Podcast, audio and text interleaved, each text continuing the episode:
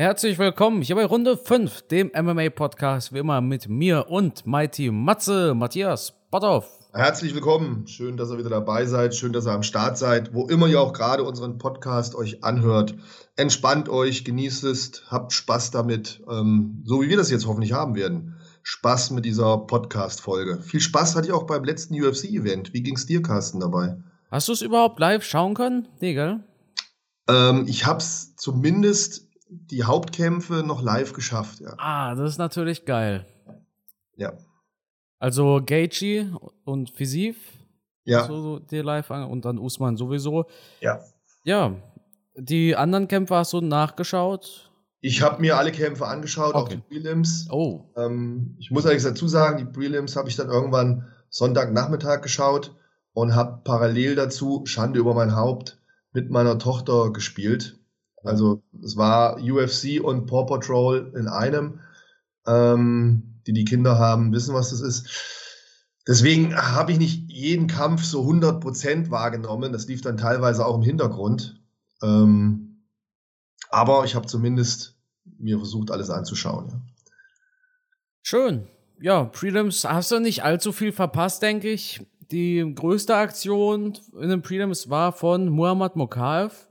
Der konnte durch Submission gewinnen, aber hat sich, glaube ich, so sein Knie ein bisschen zerfetzt. Hast du das mitbekommen, diese Szene? Das habe ich, habe ich natürlich gesehen, trotz äh, Spielen mit meiner Tochter. Ähm, boah, also ich, mich, ich hatte Gänsehaut am ganzen Körper.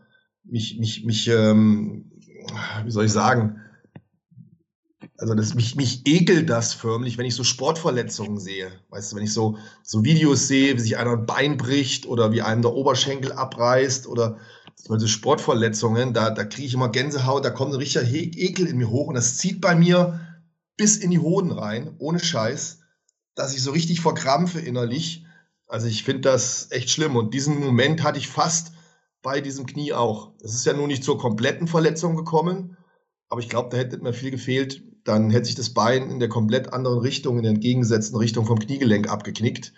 Also das war schon echt brutal. Und da nicht abzuklopfen, ja, kann man natürlich drüber diskutieren. War das jetzt schlau oder war das jetzt richtig harter Hund? Da gibt es tatsächlich auch im Internet zwei verschiedene Meinungen. Mokaev selber sagte, er würde lieber ähm, durch so eine Verletzung äh, seine ganze Karriere verlieren und seine Möglichkeit zu kämpfen, als abzuklopfen. Und ich finde das interessant, diese Mentalität. Denn Mhm. erinnerst du dich, du warst mal vor einigen Monaten bei We Love in Hamburg. Ich glaube, im November war das. Mhm. Da hat Markus Bock gekämpft gegen Asap Elichanov. Mhm. Erinnerst du dich an den Fight? Hast du den so ein bisschen vor Augen? So, so ein bisschen, ja. Das war auf jeden Fall auch eine Submission. Da hat äh, Elichanov verloren durch einen Rear Naked Choke. Und er hatte auch nicht abgeklopft. Ja. Und der, die, die Connection ist jetzt, die beiden kennen sich ja. Also Mokaev und Elichanov. Ah, Ich hatte ein bisschen mit, mit Asap Kontakt. Ähm, wir schreiben ab und zu. Er, er sagte auch, er hätte eigentlich in Thailand dabei sein sollen im äh, Trainingscamp von Mokaev. wow. Aber dann kam, dann kam da die Krankheit von Mokaev dazwischen. Und ähm, ich, ich fand einfach diesen, diesen, diese, ich finde diese Mentalität interessant. Das heißt, dass ja jetzt nicht nur Mokaev so denkt, sondern ich dachte, ich dachte mir tatsächlich, ey, Alter, sein, sein Kollege, der ja auch hier in Hamburg gekämpft hat, der hat das auch so durchgezogen. Der hatte nicht abgeklopft, als er in diesem Choke war. Bei, Ja. bei ähm, Mokaev war es kein Choke, sondern Hebel, aber beeindruckend, ja. Und man kann natürlich jetzt sich fragen, ey, ist es das wert, die Karriere aufs Spiel zu setzen? Jetzt vor allem, wenn es natürlich um die Gelenke und Knochen geht. Bei einem Choke ist das nochmal eine andere Sache. Das ist natürlich nicht gut, ja, wenn man da bewusstlos wird in einem Choke. Aber ich, ich denke zumindest, dass man sich davon, also von einem Bewusstloswerden bei einem Choke, besser erholt, als wenn es jetzt dein Knie komplett auseinanderfetzt. Ja, was das betrifft, bin ich voll bei dir. Bei einem Joke kannst du erstmal davon ausgehen, du wirst ohnmächtig, hast aber im Anschluss daran die geringeren Probleme, bis mit ein bisschen Glück wahrscheinlich überhaupt keine Probleme. Wenn das Knie zerfetzt ist, auf so eine Art und Weise, dann kann das karriereentscheidend sein und kann unter Umständen dein Karriereende sein. Ja. Also schon eine ganz harte Nummer, wo man auf der einen Seite Bewunderung hat und auf der anderen Seite aber wirklich nur mit dem Kopf schütteln kann und man sich sagt, boah, wie doof ist das, die Karriere zu opfern für diesen einen Fight, weil selbst mit einer Niederlage kann man immer noch Champion werden, ganz klar. Aber mit einem kaputten Knie, was nicht mehr heilt, Champion zu werden, das ist unrealistisch. Ja, das kannst du, das kann Kamaru Usman laut sagen, aber egal.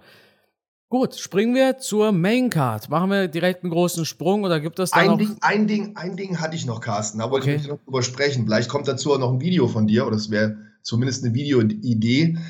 Ich kann mich leider an den Namen vom Kämpfer nicht mehr erinnern. Paw Patrol ist schuld.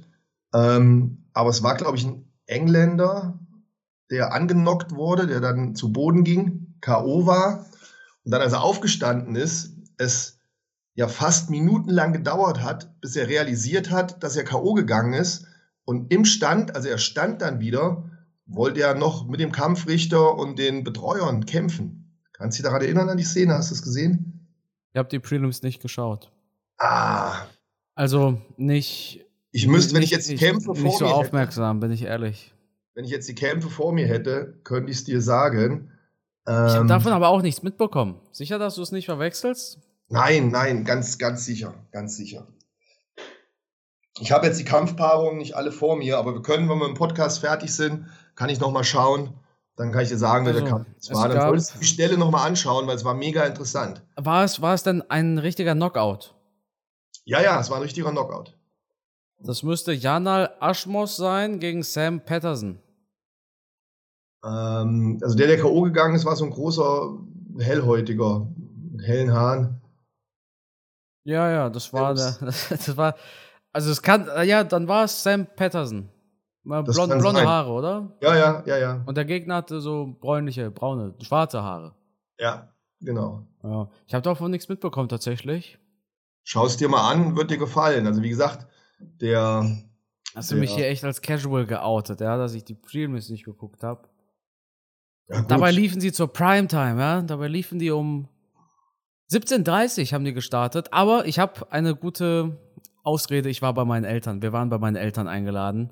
Ich wollte es gerade sagen, Miss Kampfgeist und die Familie hat ja auch noch Ansprüche. Ja, ja, und äh, ich, ich wollte jetzt auch nicht bei meinen Eltern hocken und dann sagen, hey, komm, wir gucken jetzt die UFC-Prelims. Äh, ich bin dann um 21 Uhr nach Hause gefahren und es hat dann auch nochmal gedauert. Und dann habe ich schon gestreamt. Deshalb, ja, ich, ich habe hier ein Alibi. Das können ein paar Absolut. Leute bestätigen. Aber schau dir das nochmal an, es war mega interessant. ja. Weil da hat man wieder gesehen, wie lange es gedauert hat, bis der Kämpfer wieder bei klarem Gedanken war. Und wir haben das schon öfter gehabt, dass Kämpfer erzählt haben, Wonderboy zum Beispiel, dass er erst im, im Krankenhaus realisiert hat, was da überhaupt passiert ist. Ja. Und da war es halt auch spektakulär. Der ist zu Boden geschlagen worden, dann zwei, drei Schläge noch am Boden, also Ground and Pound. Dann war er komplett bewusstlos, ist dann aber relativ schnell wieder aufgestanden war aber noch komplett im Kampfmodus drin und das relativ lang.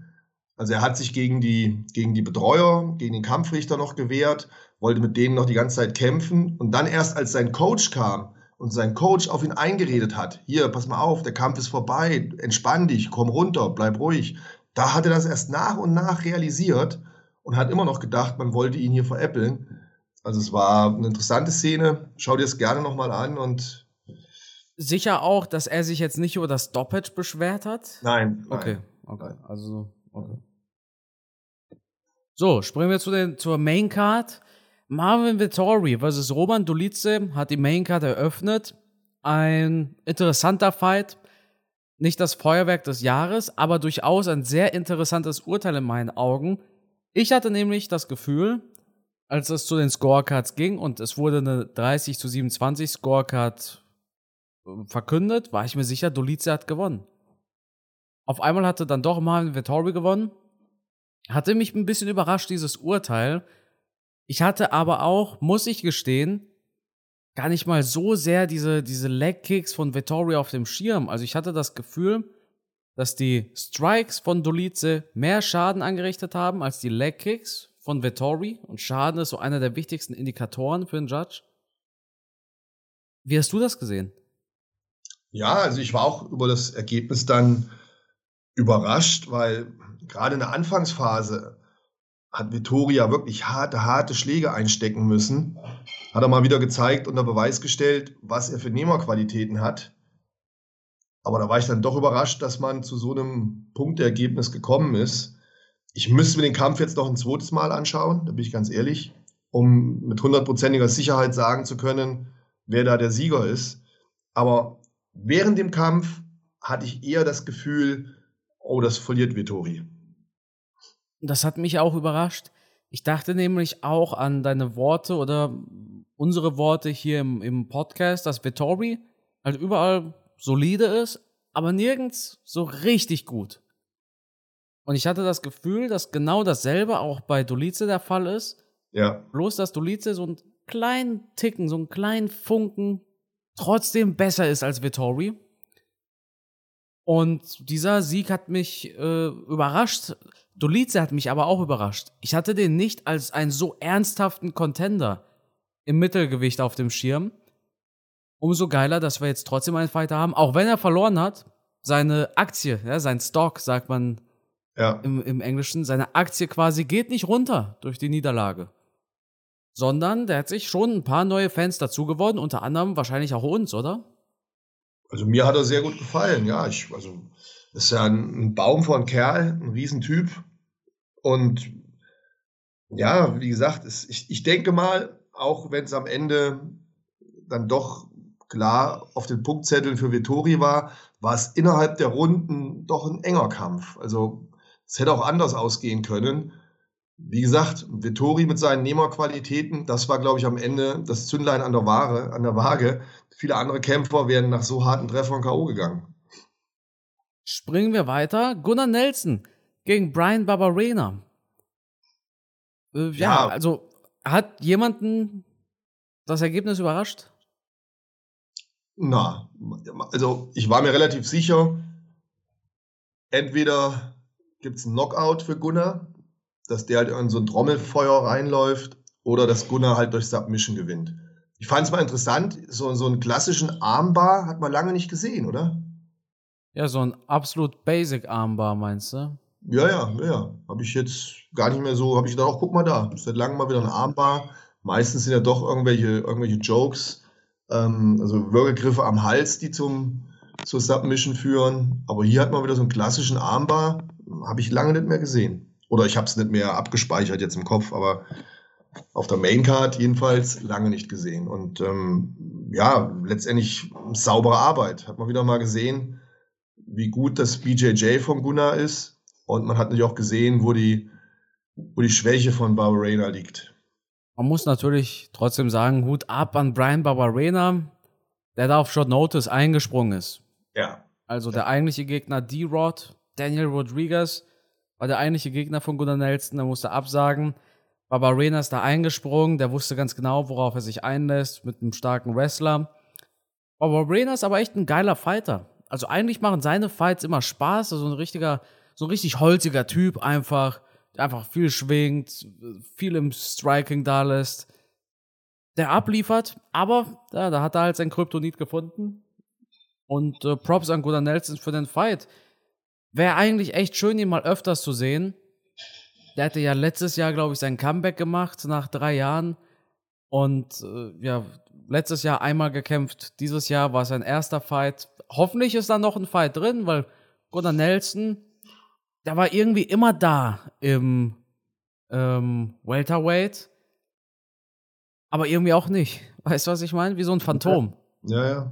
Ja, er hat Phasen gehabt, wo er relativ lange inaktiv war. Aber ich finde, wenn er kämpft, er ist einer von den Kämpfern, die ich auf alle Fälle im Kopf habe, die ich auf dem Schirm habe. Und wo ich auch immer gucke, oh, guck mal, Gunnar Nelson kämpft, dann freue ich mich auf seine Kämpfe, weil er hat schon eigentlich eine attraktive Art zu kämpfen. Er hat im Stand diesen Karate-Style und am Boden ein unheimlich gutes BJJ. Also der macht Spaß. Ich hoffe, wir sehen den bald wieder im Käfig. Weißt du, welcher Fighter auch richtig Spaß macht? Justin Gaethje. Oh, bei Justin, bei Justin Gaethje muss ich mich entschuldigen. Ja, ja. Ich habe hier schon von Enttäuschung des Jahres gesprochen. Das meine Prognose ist die Enttäuschung des Jahres wahrscheinlich. Aber nicht Gaethje. Ich muss auch dazu sagen, ich hatte das Gefühl, dass Gaethje diesmal viel frischer aussah als sonst. Also ich hatte oft bei Gaethje das Gefühl, wenn der zum Ring läuft, dass er einfach nicht, nicht so wirklich weiß, wo er gerade ist. Er hatte einfach manchmal so einen verpeilten Blick und da dachte ich mir, oh Mann, oh Mann. Aber diesmal, so mit der Mütze oder mit der Kapuze oder was es war, Gaethje sah so fokussiert aus, so, so anwesend. Und im Fight haben wir auch einen richtig guten Gaethje gesehen, der jetzt nicht nur hölzern geschwungen hat und einfach drauf losgeknallt hat und geballert hat auf gut Deutsch, sondern wir haben einen Gaethje gesehen, der sich auch auf seine Legkicks fokussiert hat, der schöne Kombination rausgehauen hat, der in der ersten Runde echt nicht gut reingefunden hat, aber dafür die dritte Runde umso krasser abgeliefert hat. Anfang des Fights dachte ich mir aber, Mann oh Mann, Fisiv ist ja richtig gut. Ich dachte es mir zum Schluss auch, aber diese Leistungskurve ging von Gaethje ganz klar hoch und bei Fisiv halt das Gegenteil. Das heißt, Gaethje wurde immer besser, immer, immer besser. Sprach ja fast schon, ich glaube, ein Judge gab sogar eine 10-8-Runde, ich bin mir nicht sicher. Und bei Fisiv war es halt umgekehrt. Er hat anfangs gut ausgesehen, extrem viel zum Körper gearbeitet. Schönes Muay Thai, was ich bei Fisiv so geil fand, war vor allem auch das Clinch-Game, was er hat. Und dann kommen diese Knie und dann kommen Ellenbogen und so weiter und so fort. War wirklich ein super geiler Fight, vollkommen verdient, der Fight of the Night. Und deshalb bin ich auf deine Meinung gespannt. Ja, also erstmal, wie eben schon angesprochen, ich muss mich entschuldigen bei Justin Gaethje. Ähm, ich hatte ja in unserem letzten Podcast gesagt, er würde in diesem Kampf K.O. gehen. Und ich hatte auch schon so diesen, diesen, diesen Knick in seiner Karriere gesehen, der irgendwann mal bei jedem Fighter kommt, so wie es auch bei Tony Ferguson hatten, wo dann irgendwann die erste Niederlage kommt und danach geht es bergab. Und da war schon meine Sorge, dass das hier bei Justin Gaethje passieren würde. Aber genau das Gegenteil ist eingetreten. Du hast es eben schon treffend angesprochen. Er sah von Anfang an on point aus. Er hat sich auch nicht am Anfang in dieses tiefe Wasser ziehen lassen, weil Fisiev hat genau so angefangen, wie ich es erwartet habe. Der Typ ist schnell, explosiv, super Techniker, also tolle Techniken, sowohl beim Kicks als auch beim Boxtechniken, als auch beim Clinch. Also man hat gesehen, der versteht sein Handwerk, im Stand zu kämpfen. Also wirklich ein atemberaubender Kämpfer. Aber Gaethje hat dagegen gehalten und er hat, ich finde, für seine Verhältnisse nicht so wild gegengehalten, sondern er hat sich technisch diszipliniert und hat dann sogar am Ende des Kampfes, in der dritten Runde, meiner Meinung nach technisch brilliert. Kann man das so sagen? Ja. Da, wie er da mit seinem Jab gearbeitet hat und dem Aufwärtshaken. Hast du diese Aufwärtshaken gesehen? Wahnsinn, ja. Das, also das war kein, kein wilder Gaethje. Das sah mir eher aus wie, wie ein konzentrierter, ja, nochmal verbesserter Gaethje. Also ich finde, hier hat er für seine Verhältnisse wieder mal ein echtes Meisterwerk abgelegt. Ähnlich wie damals gegen Tony Ferguson das war einfach nur super, Riesenrespekt. In meinen Augen hat er sich nach dieser Leistung gegen diesen extrem starken Gegner, und Fisiev ist eine Maschine, auch wenn der zum Schluss ziemlich demoliert aussah, im Gegensatz zu Gaethje, der ja für seine Verhältnisse noch frisch aussah. Ich habe den auch schon mit, mit stärkeren Verletzungen im Gesicht gesehen. Aber Gaethje hatte nichts, keine Rötung, keine Prellung. Ne? Und Fisiev sah so aus, als wäre er gegen einen fahrenden Bus gelaufen. Ähm, ja, Gaethje, man muss diesem Mann jetzt eigentlich nochmal eine Titelchance geben. Er hat sich's verdient. Wer so spektakulär immer wieder Kämpfe abliefert, mit All-In in den Käfig geht und dann so Dinger abliefert gegen den Gegner jetzt, der auch von hinten angestürmt kommt. Das ist ja das, was wir von vielen immer wieder verlangt haben, dass du ja auch in deinen Videos gesagt hast, die, die jetzt vorne sind, können nicht sich immer darauf berufen, dass sie weiter nach vorne kämpfen, also nur Titelkämpfe machen, sondern die müssen auch mal diese hungrigen Biester, die von hinten kommen, ab, abfertigen, verteidigen und denen mal eine Chance geben. Und das hat Gaethje hier gemacht. Er hat gegen, wie gesagt, in meinen Augen einen absoluten Superkämpfer eine spektakuläre Leistung hingelegt. Und so sowas muss die UFC einfach belohnen. Also ich hoffe, er kriegt nochmal diese Titelchance, weil irgendwann, da habe ich halt wirklich Angst vor, kommt halt dieser Knick, dass es einfach schlechter läuft, weil er nimmt nach wie vor unheimlich viel und auch in diesem Kampf, ich weiß nicht, wie viele andere Kämpfer diese erste Runde gegen Fisiev überstanden hätten. Was der da an Bomben rausgehauen hat, sowohl an Körper als auch an Kopftreffern, das war schon boah, granatenmäßig. Ich muss dir da aber leider widersprechen. Ich persönlich wäre kein Fan davon, wenn Gaethje jetzt einen Titelfight bekommt. Was waren denn seine letzten vier Fights? Er hat gegen Tony gewonnen, dann bekam er einen Titelkampf, den er verloren hat. Dann hat er gegen Chandler gewonnen, dann bekam er einen Titelkampf, den er verloren hat. Jetzt hat er wieder gewonnen. Jetzt soll er wieder einen Titelkampf kriegen? Nicht sofort. Nicht sofort. Sondern? Ich sage nur, dass er sich auf alle Fälle nochmal so einen Titelkampf verdient hat. Ich denke mal, dass er noch einen Kampf benötigt. Aber wenn er den dann noch gewinnt, also jetzt ein Kampf, wo er sich nach oben nochmal orientieren kann, wenn er den dann gewinnt, sollte man ihm nochmal eine Titelchance geben. Ach so, ja. Ja, ja, klar. Muss jetzt nicht sofort sein, weil da sehe ich auch andere Kämpfer, die es erstmal eher verdient haben. Ja. Wie zum Beispiel ein Benil Darius. Oder Oliveira, ne? Die kämpfen ja bald. Ja. Der Spannend. Sieger, der Sieger von beiden wird höchstwahrscheinlich seine Titelchance bekommen. Ja. Hoffentlich. Und wenn du jetzt an den nächsten Gegner von Gaethje denkst, da kann es eigentlich nur einen geben, oder? Du denkst an Dustin. Alle, wir alle denken an Dustin. Ja, schwierige Nummer für Dustin, ne? weil er hat ja Gaethje schon geschlagen. Ja, Ich weiß nicht, ob der da Bock drauf hat. Weil Dustin kann ja eigentlich nur verlieren bei der Nummer. wieso? Ich denke, der Sieger bekommt den äh, Titelkampf. Also der Sieger bekommt den Sieger aus dem Sieger von Oliveira vs. Dariush gegen Makachev. Ich denke, das wird die Verlockung sein oder wird das Angebot sein, mit der der UFC ähm, den Kampf eintüten wird. Es ist aktuell in den Rankings einfach niemand anderes verfügbar. Weißt du? Ja. Das Ja. ist ja, das ist ja der Knackpunkt. Du hast von Platz 1 bis Platz 7 ist jeder belegt. Der einzige, der jetzt noch frei wäre, wäre Matthäus Gamrot. Aber das wäre ja auch irgendwie witzlos, dass Gaethje gewinnt gegen die Nummer 6 und muss dann gegen die Nummer 7 kämpfen. Nein, macht keinen Und Sinn. dann hat Dustin Poirier ja immer noch keinen Fight, weil Oliveira ist belegt, Dariush ist belegt und Chandler ist auch belegt. Der kämpft ja gegen McGregor. Also Chandler wird ja, zu, also Chandler wird jetzt zu 100% nicht vor dem McGregor-Fight nochmal einen anderen Fight nehmen, weißt du? Nein, das wird er natürlich nicht machen, um Gottes Willen. Deshalb, es kann eigentlich nur ein Fight gebucht werden. Und das ist Poirier vs. Gaethje. Eigentlich ein super geiler Fight. Definitiv. Matthias, du hast gerade darüber gesprochen. Es gibt bei den Kämpfern immer so einen Moment, wo es diesen Karriereknick gibt. Und du dachtest, das ist Justin Gaethje, ein Fighter von Trevor Whitman. Aber Justin Gaethje hat dir widersprochen. Absolut. Ich muss mich, wie gesagt, entschuldigen. Ich kann es nur immer wiederholen. Ich habe mich geirrt. Aber es ist ja nicht der einzige Fighter von Trevor Whitman, dem man das vorwerfen könnte. Und der andere hat es vielleicht sogar eingehalten. Main Event. Kamaru Usman versus Leon Edwards. Ich werde nichts sagen, Matthias, aber einer von uns beiden hat letzte Woche gesagt, dass Edwards gewinnt. Ja, Ja. ich weiß nicht. Ey, gut, ich meine, ich, mehr so viel übrig, ne? ich sagte zwar, es wird eine Submission, die wurde es nicht. Aber die Überraschung war mindestens genauso groß. Und zu deiner Verteidigung, ich habe gesagt, Edwards muss Usman finishen. Wer gewinnt denn bitte schon eine Decision gegen Usman? Das schafft keiner. Ja, also, liebe Zuhörer, ihr, ihr merkt schon, dass wir mal wieder kompletten Unsinn bei unserem letzten Podcast gesprochen haben.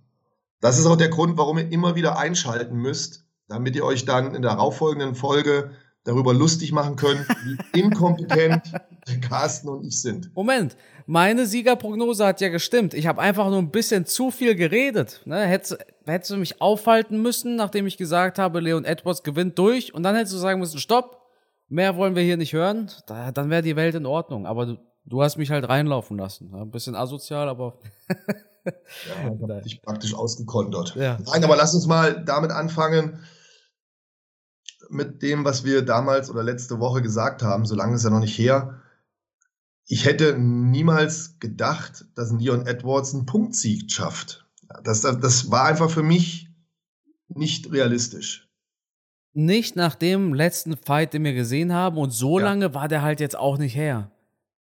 Ist ja die eine Sache, Ja, ob du ein ja. Rematch nach elf Jahren hast, also elf Jahre, sechs, sieben Jahre, so wie bei McGregor und Poirier damals, die irgendwie sechs Jahre danach nochmal gegeneinander gekämpft haben oder noch länger, ich glaube acht Jahre. Und man hat gesagt, ja, damals hat McGregor gewonnen, also gewinnt er es diesmal wieder. Hier hast du halt einen Fight gehabt. Ich glaube, Juli war das oder August 2022. Das heißt, nicht mal ein ganzes Jahr ist das her. Das sind acht, neun Monate vergangen. Und dass der Fight nach acht Monaten so dermaßen anders aussieht, das kommt eigentlich nur selten vor. Übrigens ein Fun Fact. Ich glaube, UFC-Champions, die ihren Gürtel verlieren und unmittelbar wieder versuchen, ihren Gürtel zurückzuholen, stehen insgesamt, ich glaube, 3 zu 20. Ich glaube, die einzigen, die es geschafft haben, waren Amanda Nunes gegen Pena. Mhm. Mhm. Ich glaube, der andere war Figueiredo oder Moreno, einer von beiden. Ich meine, die haben viermal gegeneinander gekämpft. ähm, und der dritte fällt mir nicht ein. GSP. Echt? Ach so, ja, stimmt. Stimmt, gegen Matt äh, Sarah war das, glaube ich. War das direkt danach der Kampf für ihn? Ich meine schon. Also er hat zumindest dann im Rückkampf den Titel sich wiedergeholt. Ja. Auf der anderen Seite hast du Fighter, die es probiert haben. Zum Beispiel ein Anderson Silva. Mhm. Oder ein. Ja, jetzt fällt mir doch keiner mehr ein. Aber es wird genug gegeben haben in der Geschichte. Max Holloway zum Beispiel auch. Oder ein, ja, keine Ahnung, es gibt auf jeden Fall mehr als genug. Ja, deshalb, ähm, eine interessante Statistik, einfach ein kleiner Fun-Fact. Was mich so überrascht hat, war einfach die Art und Weise, wie Edwards gewonnen hat. Er hat alle, die gezweifelt haben, mundtot gemacht. Ja, immer hieß es Lucky Punch, Punchers Chance, Edwards ja. keine Chance. Wir, ja. wir waren jetzt keine Leute, die gesagt haben, das war ein Lucky Punch. Sondern wir haben schon anerkannt, dass Edwards auf diesen Headkick hingearbeitet hat, aber wir haben auch gleichzeitig gesagt, wenn man jetzt den Rest des Fights betrachtet, war Usman schon besser, deshalb denken wir, dass Usman gewinnt. Aber Usman hatte, zu sagen, er hatte keine Chance, ist übertrieben. Aber Edwards hat Usman zu keiner Zeit in diesen Fight kommen lassen, hatte ich das Gefühl. Das bedeutet, Clinches abgewehrt, Takedowns abgewehrt. Wenn Usman Takedown durchbekommen hat, so schnell wieder aufgestanden. Es gab nicht einmal diese klassischen 5 Minuten Usman-Wrestling. Ja, beeindruckende Leistung von Leon Edwards. Anders kann man das nicht beschreiben. Der war wirklich on point. Diese Verteidigung einfach Spitzenklasse. Auch die Beinarbeit, wie er sich bewegt hat, wie er rechts, links rausgegangen ist. Er hat Kamaru Usman langsam aussehen lassen. Vielleicht war Usman auch ein bisschen gehemmt. Keine Ahnung, weiß ich nicht, müsste man ihn fragen. Aber schaut man sich die Bewegungen an, die Edwards gemacht hat, die Usman gemacht hat, hatte ich zwischendurch immer das Gefühl, dass Edwards ein Tick schneller ist, ein Tick explosiver, schneller auf den Beinen, ähm, dass auch Leon Edwards nicht mehr diese Verunsicherung hat. Er war sehr selbstbewusst, hat sich sicher gefühlt. Man hat eher so ein klein bisschen Unsicherheit und Frustration manchmal bei, bei Kamaru Usman gesehen, oder? Weißt du, was, glaube ich, auch so ein ganz großer Selbstbewusstseinsboost in diesem Fight war? Dieser Leberkick in der ersten Runde direkt. Erinnerst du dich an den? Gut möglich, ja, ja. Also das war das nicht zum Kopf, sondern zum Körper. Ja, und auch da ist Usman so, so halb zu Boden gegangen. Und das war so der Moment, wo ich mir dachte, wow, Edwards, der liefert heute ab. Also gut möglich, dass Usman viel Respekt vor diesen harten Kicks hatte. Matthias, sitzt du, sitzt du eigentlich gerade in der Küche? nee, meine Frau ist eben nach Hause gekommen, die arbeitet gerade in der Küche. Ja, ja. alles gut. Ähm, ja, äh, Weißt du, was wir aber auch nicht vergessen dürfen? Matthias? Ja, ja, was dürfen das, nicht? Das sind die ganzen Fouls von Edwards. Die haben für mich so ein bisschen die Stimmung gedämpft, sage ich dir ehrlich. Ja, insgesamt drei an der Zahl, ne? Es Einmal der Tiefkick, dann das Greifen in den Handschuh und das Greifen in, in, in Maschendrahtzaun, in den Käfig. Es gab tatsächlich von Weasel ein Video, da gab es noch mehr Fouls von Edwards, die Herb Dean einfach nicht gesehen hat. Aber diese drei waren so die offensichtlichsten. Punktabzug hat die ganze Geschichte tatsächlich nochmal einiges spannender gemacht. Aber es hat jemand auch online etwas ganz Spannendes geschrieben. Was wäre für Edwards jetzt besser gewesen, wenn er durch diesen verhinderten Takedown trotzdem die Runde gewinnt, weil er im Stand bleibt und es dann quasi eine 9 zu 9 Runde ist? Oder wenn er auf dem Boden jetzt drei, vier Minuten verprügelt wird, er die Runde verliert und es durch den Punktabzug eine 10 zu 8 Runde wird. Verstehst du, was ich meine? Das heißt. Verstehe es hundertprozentig. Das heißt, ja, da ist halt einfach wirklich die Frage gewesen für Edwards, lohnt es sich, wenn man jetzt es riskiert, einen Punkt abgezogen zu bekommen, wenn man dafür aber die Runde gewinnt und nicht auf dem Boden verliert? Wenn man, ne, also ich brauche es ja nicht weiter erklären wahrscheinlich. Ich weiß, worauf du hinaus willst. Und da kann man wiederum nur sagen, alles richtig gemacht. Ja, hat sich gelohnt. Es erinnert mich an so eine Szene, bei der Fußball-WM 2010. Damals gab es so einen Elfmeter für, ich, ich weiß nicht mehr welches Land das war, aber gegen Uruguay. Das war direkt zum Schluss. Und da hat Luis Suarez, der, der Fußballer, ich hoffe, der spielt für Uruguay. Ja, der spielt für Uruguay. Ähm, der hatte da direkt, also ganz zum Schluss, 90. Minute, den, den Ball mit der Hand geblockt. Der Ball wäre zu 100% reingegangen. Ne? Der Torwart hätte ihn ja. nicht bekommen. Und dann gab es einen Elfmeter. Luis Suarez bekam eine rote Karte, aber der Torwart hat diesen Elfmeter gehalten. Ja, du hast dann zumindest noch die Chance. Genau. Wäre der Ball jetzt reingegangen, wäre es zu 100% ein Tor gewesen. Ja. Beim Elfmeter hast du vielleicht noch ne, eine 90-10 oder eine 80-20 oder 70-30 Chance, dass dein Torwart das, dann das Ding hält oder der Schütze so nervös ist und in den Boden tritt oder das Ding in den Himmel schaut also da gibt es noch viele Optionen. Ja, und das, äh, wie gesagt, spricht dann natürlich dafür, dieses, dieses Foul oder diese unfaire Tätigkeit zu machen. Ja, genau. Und Edwards hat hier quasi den Ball mit der Hand abgefangen. Gibt es ja im Fußball oft diese sogenannte Notbremse. Ne? Achso, ja, ja, ja. Dann wird der gepackte Spieler ist allein vom Torwart und du packst den hinten in den Kragen und reißt den halt zu Boden. Ja. Notbremse halt. Du kriegst eine rote Karte, fliegst vom Platz, hast aber mannschaftsdienlich gehandelt und es bleibt die Hoffnung, der Elfmeter wird vielleicht verschossen. Absolut.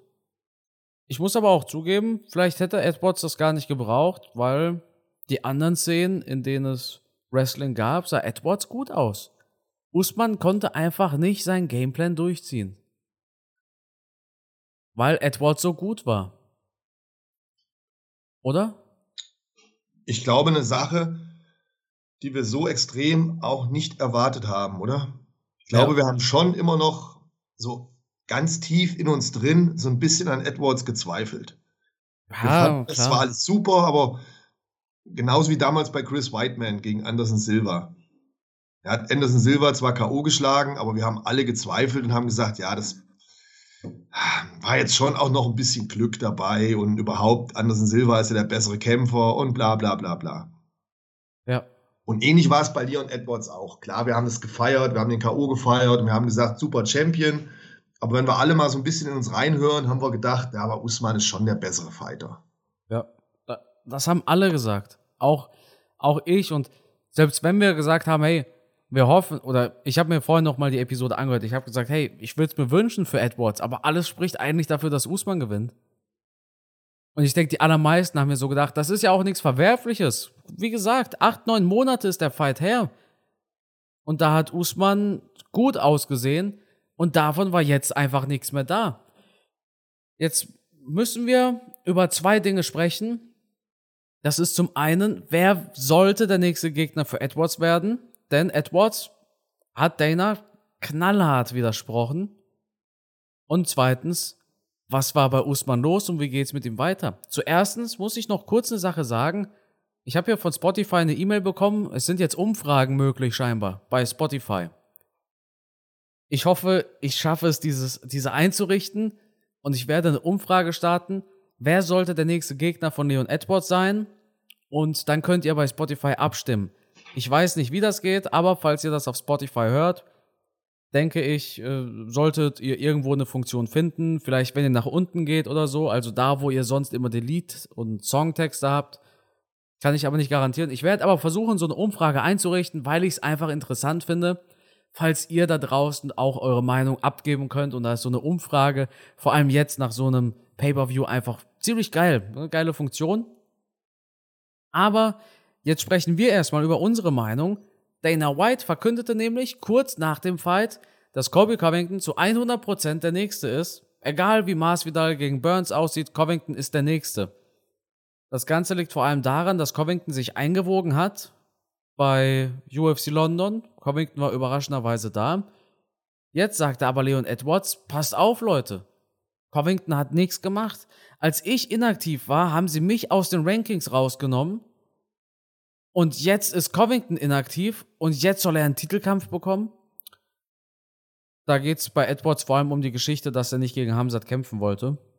Mhm. Und jetzt sagt auch Edwards, wenn ich einen Vertrag bekomme für den Covington-Fight, ich werde den nicht unterschreiben. Bumm. Also, also echt ein dickes Kontra an Dana White. Was denkst du? Wer sollte der nächste Gegner für Edwards sein?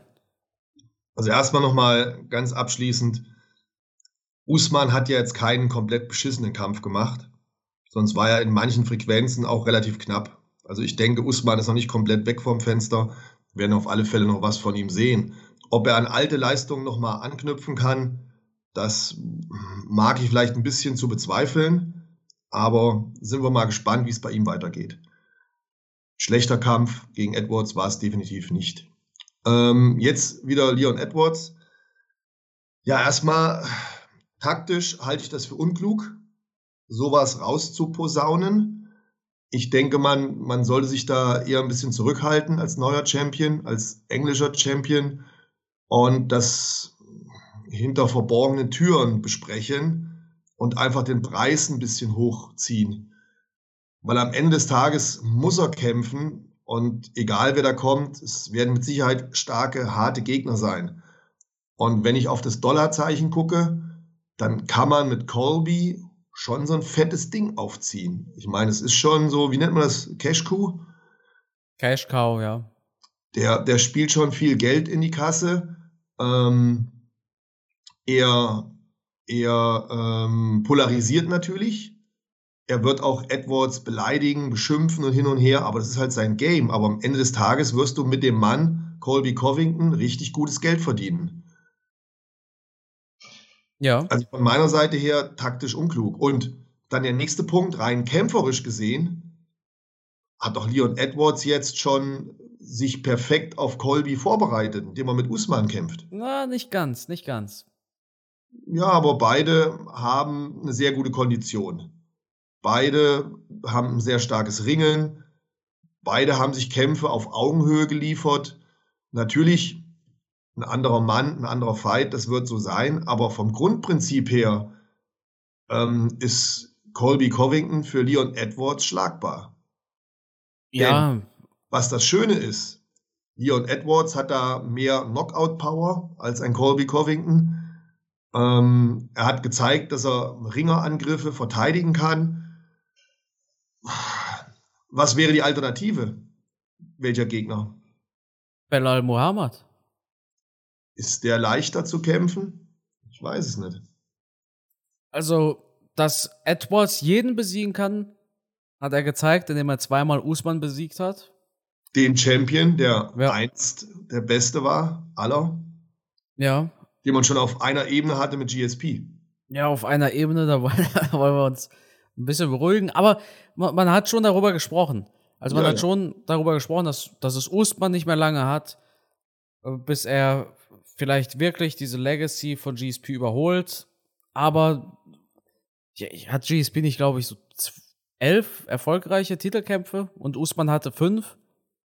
Das wäre trotzdem noch ein weiter Weg gewesen. Das ist richtig, ja. So wie Adesanya und Silva zum Beispiel. Der Vergleich immer.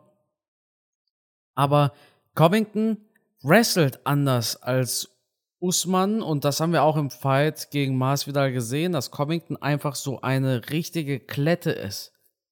Den kriegst du nicht von dir los. Und ich ja, denke. Aber das hat, das hat Usman gegen Tyron Woodley ja auch gemacht. Ne? Da hat der den ja auch nicht losgekriegt. Also. Und ja, okay, das ist ein guter Punkt. Ich denke, dass Usmans Striking eigentlich besser ist als das von Covington. Deshalb hat Usman auch zweimal gegen Covington gewonnen. Aber ich würde Covington die besten Chancen im Welterweight zurechnen.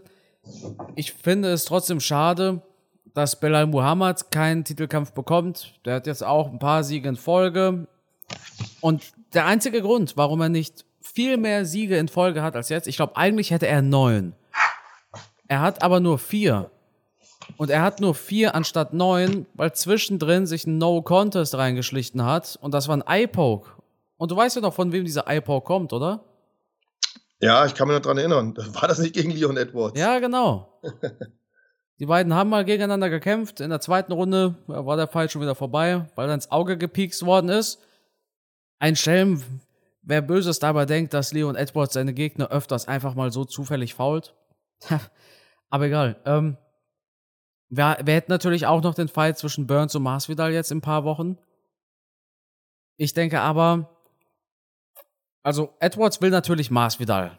Edwards sagt, hey, bei Masvidal wäre die Story da und so weiter und ja, wir alle wissen insgeheim auch, warum er wirklich Masvidal möchte.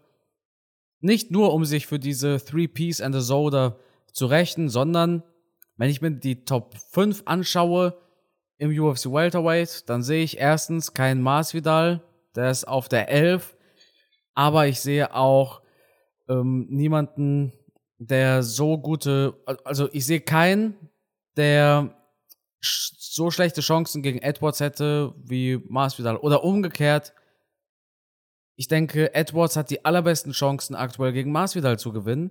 Nicht gegen Belal, nicht gegen Hamzat, nicht gegen Covington. Ja, also, es ist ein schwieriges Thema. Ich, ja, aber ich, hieß mal aus, aus Sicht von der UFC, welcher Kampf lässt sich am besten verkaufen? Masvidal lässt sich immer verkaufen, egal ob Edwards Champion ist oder nicht. Nicht mehr. Und jetzt ist er vom Ranking her einfach zu weit weg, als dass man ihm einen Titelkampf geben kann. Ähm, Belal ist ein Top-Kämpfer und der hat auf jeden Fall Champions-Niveau. Ich finde den spitze, aber irgendwie, den kennen doch die wenigsten.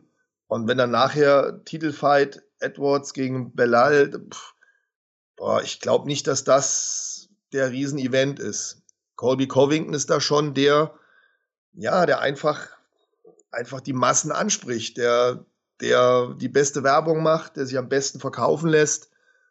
Und hinzu kommt, er hat jetzt sich hier für England ja schon ins Spiel gebracht, hat also schon die Werbetrommel gerührt, hat der UFC vielleicht in Anführungsstrichen einen Gefallen getan, indem er gesagt hat zu Dana White, okay, pass auf, wenn da einer ausfällt, ich springe ein, ich mache das Ding. Macht ja auch nicht jeder. Und so sammelst du natürlich Punkte bei der UFC. Und deswegen denke ich schon, dass man ihm diesen Titelkampf geben wird.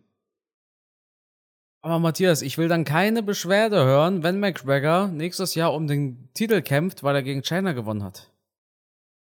Da musst du genauso argumentieren. Ja, kann unter Umständen vielleicht auch so kommen, aber das ist halt das das Business, wie wir es halt ja, schon lange kennen. Das ist das ne? Business, ja? das stimmt, ja. Kämpfe, Kämpfe müssen halt verkauft werden und dass das immer fair ist, um Gottes Willen, da sind wir weit von weg. Eine gewisse, ähm, eine gewisse Politik ist da, glaube ich, immer dabei. Man versucht in der UFC schon möglichst fair zu arbeiten, ganz klar. Also ich finde schon, im Boxen haben wir die gleichen Probleme schon seit vielen Jahren gehabt. Aber hier bei der UFC versucht man fair zu arbeiten und vor allem, wir kriegen auch schnell die Kämpfe geliefert.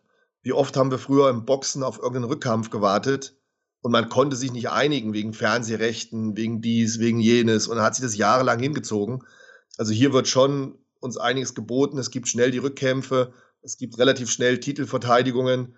Ähm, dass natürlich irgendwo immer wieder mal Kämpfer auf der Strecke bleiben, das ist schade, das tut mir auch leid für einen Darius, für einen Belal und, und viele andere. Ja, aber es ist, so ist halt nun mal leider das Business. Mein Gott, was, was will man denen sagen? Es sind halt immer drei Parteien. Ja? Zwei Kämpfer und alles über allem noch die UFC, die natürlich auch versucht, möglichst viel Geld aus allem raus. Was Am Ende denke ich aber, dass ein Kämpfer, der gegen, gegen Connor fightet, sich nie beschweren wird. Nee, natürlich nicht. Selbst Makachev sagte, hey, wenn ich UFC im Titelkampf gegen will, geben will, klar, lass uns kämpfen. Ich will jemanden verprügeln und dabei noch so viel Kohle machen, warum nicht? Selbst, selbst Machachev sagt, hey, wenn die UFC wirklich will, dass ich gegen ihn kämpfe, dann auf geht's. Ja, wie gesagt, wenn du einen Fight gegen Connor machst und es geht um den Titel, die wenigsten werden sich beschweren. Ich meine, die Hater von Connor sowieso, die anderen Kämpfer natürlich, aber der Gegner an sich und die UFC wird immer sagen, ja, das nehmen wir noch dankend an. Ja. Und viele Fans werden immer noch sagen, geil, will ich sehen. Also diese Politik macht schon was aus und es tut einem immer wieder leid, dass der ein oder andere Kämpfer darunter leidet. Aber so ist halt nun mal das, das Business. Ne? Ein, das beherrscht halt Leute wie Connor und Colby auf ihre Art und Weise einfach perfekt. Ein sehr weiser und schlauer Mensch sagte einst, it's only business. ja, ja trifft es aber auf den Punkt. Ja. Gut. Bei Usman muss ich tatsächlich noch eine Sache sagen. Punkt 1. Was denkst du, wo ist er gelandet in den neuen Pound-for-Pound-Rankings? Ich habe noch nicht geschaut, ehrlich gesagt. Aber ich denke, er ist garantiert äh, vier, fünf Plätze nach hinten gefallen. Ich denke, er wird jetzt irgendwo zwischen sieben und elf sein. Ja, er ist auf der acht. Er ist hinter Aljamain Sterling. Ich weiß, ist, ist auch klar, der hat ja jetzt zwei Titelfights in Folge verloren. Er ist aber immer ja. noch ein Platz vor Charles Oliveira. Krass aber, ne? Usman auf der 8 Pau Also, guck mal, Matthias. Heute, vor einem Jahr, hatten wir noch kein Usman vs. Edwards. Heute, vor einem Jahr, hatten wir äh, nur die Ankündigung von Usman vs. Edwards. Hättest du mir letztes Jahr im März gesagt, als Usman, glaube ich, noch die 1 war, Pound for Pound, dass der heute in einem Jahr nur noch auf der 8 ist, gerade so noch in der Top 10, hätte ich gesagt, Matthias, was, was hast du heute wieder geraucht? Ja. Das ist Wahnsinn, wie schnell das gehen kann. Ja, es ist spektakulär. Deswegen ist es manchmal mühselig, sich darüber Gedanken zu machen, wer da Pound for Pound auf 1 steht das kann in wenigen Monaten schon wieder ganz anders aussehen. Ja. Wer steht jetzt als nächstes für Usman an? Keine Ahnung. Burns, ich sag Burns. Rematch. Ja, Burns also, hat ja erstmal einen Kampf vor der Brust. Ja, oder? ja, aber Usman, da, da, da will er nicht in drei Monaten wieder kämpfen, wahrscheinlich. Ne? Das stimmt, ja. Während, während Burns, dem ist ja zuzutrauen, dass er, dass er ruckzuck nach Masvidal wiederkämpft. Das ist ja wirklich eine, eine Ich liefere ab Maschine. Also ja. Burns äh, gefühlt ständig aktiv, oder? Äh, sicher? Also schon jemand, der der ah, ich habe ja, ich habe ich habe ja, ich habe seinen Fight gegen Neil Magny vergessen. Ich habe gedacht, sein letzter Fight wäre gegen Hamzat gewesen, aber der kämpft ja im Januar. Im Januar und jetzt tatsächlich drei Monate später kämpft er wieder. Ja, also wie gesagt, der gibt ganz schön Gas. Ne? Krass. Ja, gut. Ich denke, Aber wie gesagt, ich traue dem das zu, dass der in diesem Jahr nochmal kämpft. Nach dem Masvidal-Kampf. Wenn er einen Gegner hat. Klar. Wenn Usman das Ding machen würde, könnte ich mir das gut vorstellen, ja. Und äh, es wäre ja auch ein Rematch. Usman gewann ja schon mal gegen Burns. Damals aber auch äh, nicht ganz, nicht ganz eindeutig. Ein bisschen, also eindeutig schon. Usman hat ihn ausgenockt mit einem Jab. Aber Burns hatte selber einen Knockdown landen können in der ersten Runde. Wäre ein geiler Fight, ein guter Rückkampf. Welterweight ist spannend geworden. Und du denkst, der nächste Gegner von Edwards sollte Kobe Covington sein. Also nicht, nicht, was ergibt für die UFC finanziell am meisten Sinn, sondern du als Fan. Welchen Kampf möchtest du als Fan für Edwards am meisten sehen? Also wenn ich jetzt meinen Gerechtigkeitssinn beiseite lasse und einfach als Fan, was mich am meisten anspricht, was ich am, am meisten ähm, ähm, feiern würde, als Fan, wie gesagt, ganz klar Colby. Weil ich weil genau weiß, da gibt es vorher wieder ein Sprüchefest, da wird provoziert, da, das wird spannend. Ähm, ja, Colby ist halt einfach ein Fighter, auf den freust du dich, den siehst du halt einfach gerne. Allein durch das Geschwätz. Und wenn der im Käfig ist, weißt du halt auch immer, der liefert halt ab. Da ist, ist ein Typ, der nach vorne marschiert, der will es halt wissen. Ja, Gut. ist halt einer von denen, wo ich sage, boah, da freue ich mich drauf, wenn der kämpft. Ne? Spannend, ja, ich Ja, ist bei mir eigentlich auch Kobe, bin ich ehrlich. Er ist, ein, ist ein netter Typ. Ich habe ein paar Mal mit ihm geschrieben. Das, das ist bei mir jetzt halt so ein Sympathieding. Ich bin Fan, weil, weil er sich Zeit genommen hat, mit mir zu schreiben. So, so einfach. So einfach ja, macht man mich zum So Fan. einfach sind wir gestrickt. Dir, ja. Aber, ja, das, ja, ich fände Belal Muhammad aber auch nicht schlecht. Absolut. Der, der hat mich so ja. beeindruckt mit seinen letzten Fights. Definitiv. Der hat in seinem letzten Fight Sean Brady ausgeboxt und ausgenockt. Mann, wir reden hier von Belal Muhammad, der ein Finish gehabt hat. Das ist krass. Der hat sich so dermaßen weiterentwickelt. Auch gegen Luke im Stand konnte er mithalten. Ja, absolut, absolut eine Maschine der Typ. Aber ich muss mich ja jetzt für einen entscheiden. Rein, rein von den Kämpfen gesehen, von der Leistung gesehen, wäre Belal jetzt mal dran, auf jeden Fall. So, dann haben wir UFC 286 abgeschlossen. Übrigens, ich habe es doch nicht bereut, nicht in London da gewesen zu sein. McGregor war nämlich gar nicht da. Oh. Nee, ist doch gut.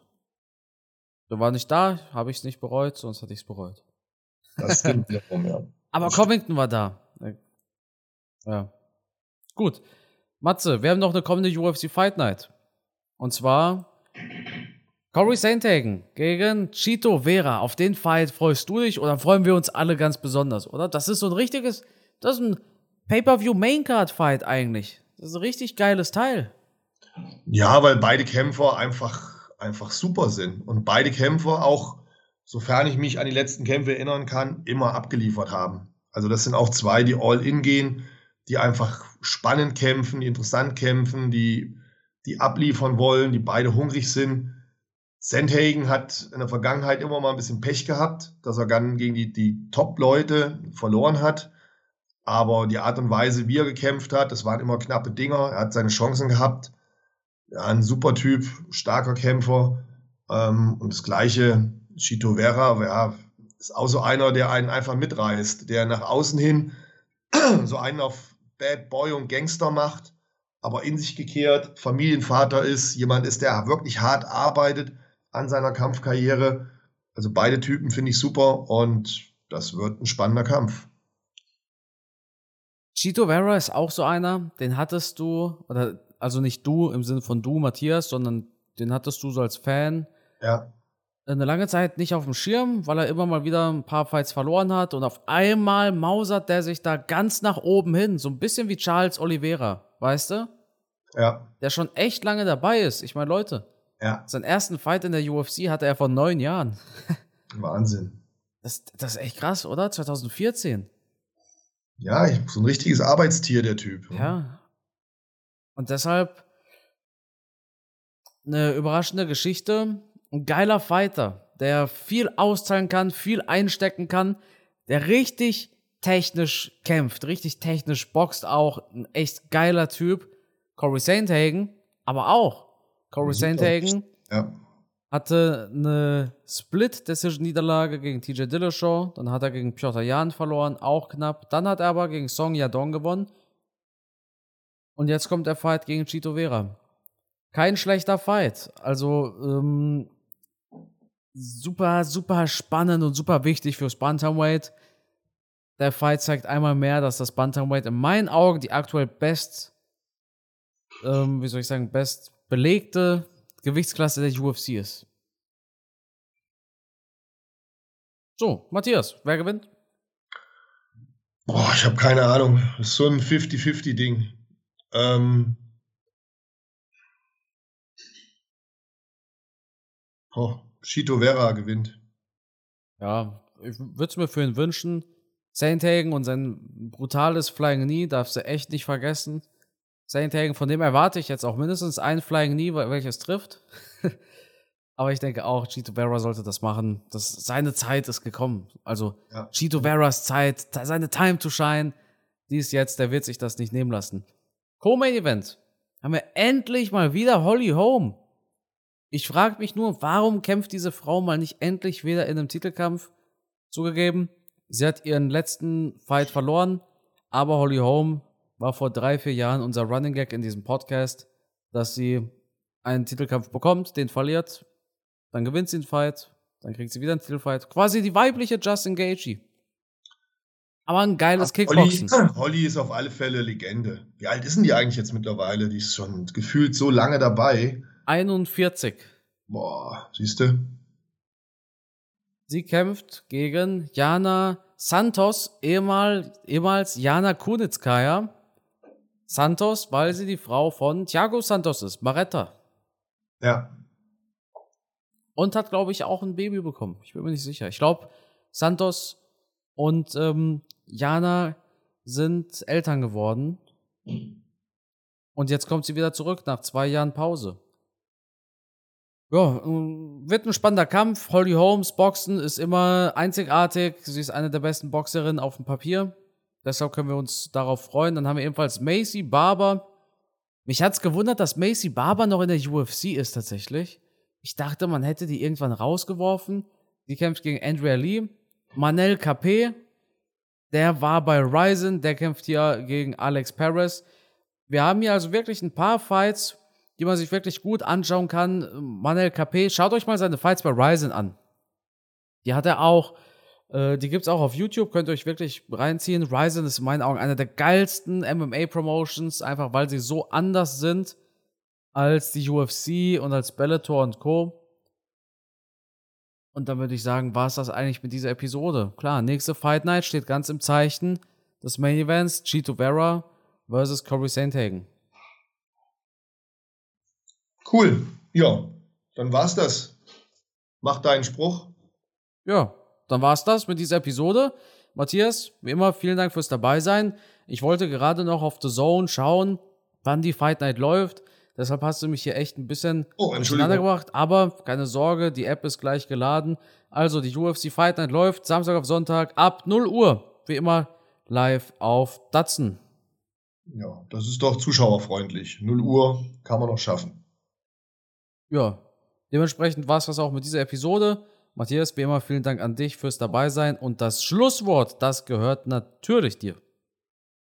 Ja, herzlichen Dank fürs Zuhören. Ich hoffe, wir haben euch gut unterhalten. Es war nicht langweilig, ihr habt euren Spaß dabei gehabt. Und wir würden uns natürlich freuen, wenn ihr nächste Woche wieder einschaltet. Bis dahin, bleibt gesund, bleibt stabil. Ich freue mich drauf, wenn ihr wieder dabei seid. Bis dahin, ciao.